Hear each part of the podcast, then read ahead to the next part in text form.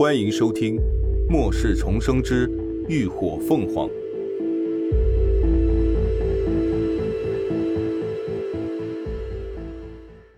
第七十八集。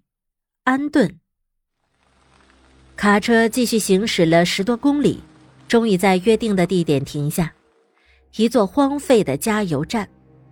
此时已是凌晨四点多，灰蒙蒙的云层中，雷声愈发密集。压抑的让人喘不过气，快下雨了。有那么一刹那，将整座城市照得通亮。秦志远二人下了车，李牧和云舒也从躲藏的便利店里跑了出来，而紧随其后又涌出了一大群人。怎么这么多人？秦志远看着黑压压的一片人头，皱起了眉。我们过来的时候，他们就在这儿了。都是之前从监狱里逃出来的人，逃到半路，卡车没油了。李牧一边说，一边伸着脑袋左顾右盼。哎，老大呢？我怎么没见他人？他还有事儿，迟点回来。秦志远道。李牧脸上闪过失落，他吃了颗透晶，这会儿身体基本上已经恢复了，还想让老大看看他进化出来的异能呢。卡车上的人也都陆陆续续下了车。开始在人群里寻找着自己的亲朋。这么多人，现在怎么办？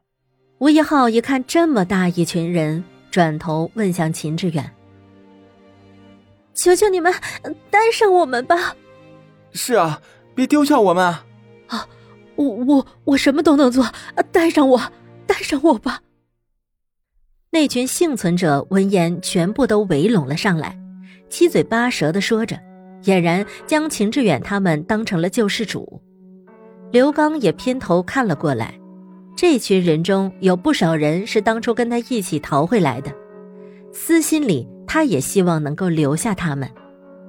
可他现在也是寄人篱下，没有说话的权利。秦志远望着眼前的人群，他们有老有少，有男有女，末世的艰辛让他们狼狈不堪。但那一双双眼睛里都流露着求生的迫切，让他无法开口拒绝。蹙眉沉默了一会儿，他道：“大家先排队检查，没问题的上车。一号和李牧负责警戒周围。”说着，又掏出一只小手电，递给云舒：“云舒，你带女的去便利店里检查。现在也只能先把他们带回去，等阿乱回来后再做商量了。”既然他能冒险将他们救出来，应该也想过如何安顿他们。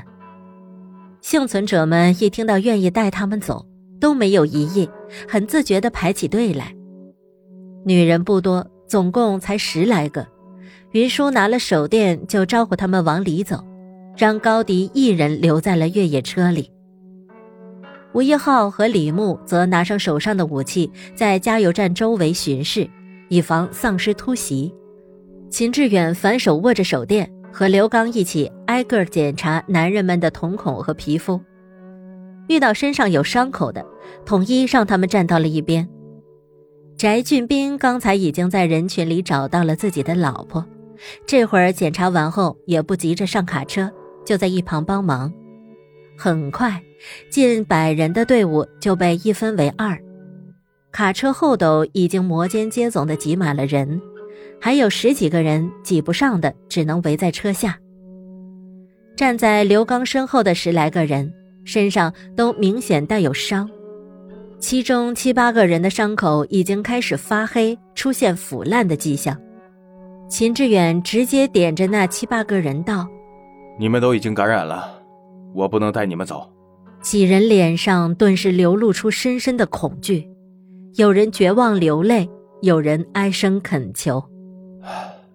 很抱歉，秦志远手里拿着枪，枪口指向他们。我不想现在就杀了你们，你们走吧。那几个人无法，只得转身走出加油站。卡车上有个中年男人急得跳了下来，被翟俊斌扯了一把：“你没感染，干嘛去？我不跟你们走了，我要陪着我老婆。”男人一脸决然，翟俊斌愣了愣，松开他的手。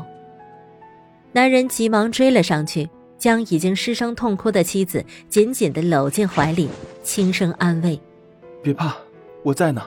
云舒的眼泪一下子就掉了下来，背过身去抹眼泪。翟俊斌鼻子也有点发酸。这些日子，他们已经见惯了抛弃、背叛，但此刻他们眼前却真实上演着不离不弃。这样的画面，让他们心里很是触动。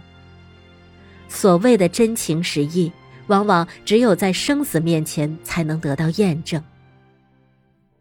秦志远敛去眼底的疲惫，继续朝剩下的六个人道：“你们受伤了，等到了地方，需要隔离观察。”那六个人只觉得死里逃生，顿时松了口气，连忙点头。人太多载不了，怎么办？刘刚开口问。虽然他们身处加油站，可里头的油早就被人洗劫一空了。秦志远收起了枪，看了看四周，道：“那就再去找辆车，把我们两车的汽油匀一匀，应该勉强够用。如今汽油稀缺，但汽车随处可见。”他们很快就找到了一辆适合的小货车，司机死在了座位上，钥匙还在，只是汽油已经被人抽光了。秦志远让刘刚去抽取汽油，又叫住了一旁忙前忙后的翟俊斌：“你也是异能者吧？你叫什么？”翟俊斌。翟俊斌忙道：“还有什么事儿我能做的？”秦志远指着那六个伤者道：“一会儿路上这几个人就先交给你看看。”没问题。翟俊斌点点头，又说：“嗯，不过我有个请求，能不能让我老婆跟着你们做？她怀着孕，可以，你带他过来。”秦志远没有拒绝。汽油很快匀好，剩下的幸存者都爬上了小货车。翟俊斌带着他老婆王佳慧来到了越野车前，吴一浩和李牧都坐在前座，后座只有云舒和高迪。真是谢谢你们了。翟俊斌打开车后门，小心翼翼地护着王佳慧上车。王佳慧虽穿着一身宽大的 T 恤，但还是能看到那微隆的肚子。哎，别那么客气。云舒笑了笑，拉着高迪往里头让了让。那路上就麻烦你们了。翟俊斌打完招呼，安抚的拍了拍王佳慧的肩，才转身离开。感谢您的收听，下集更精彩。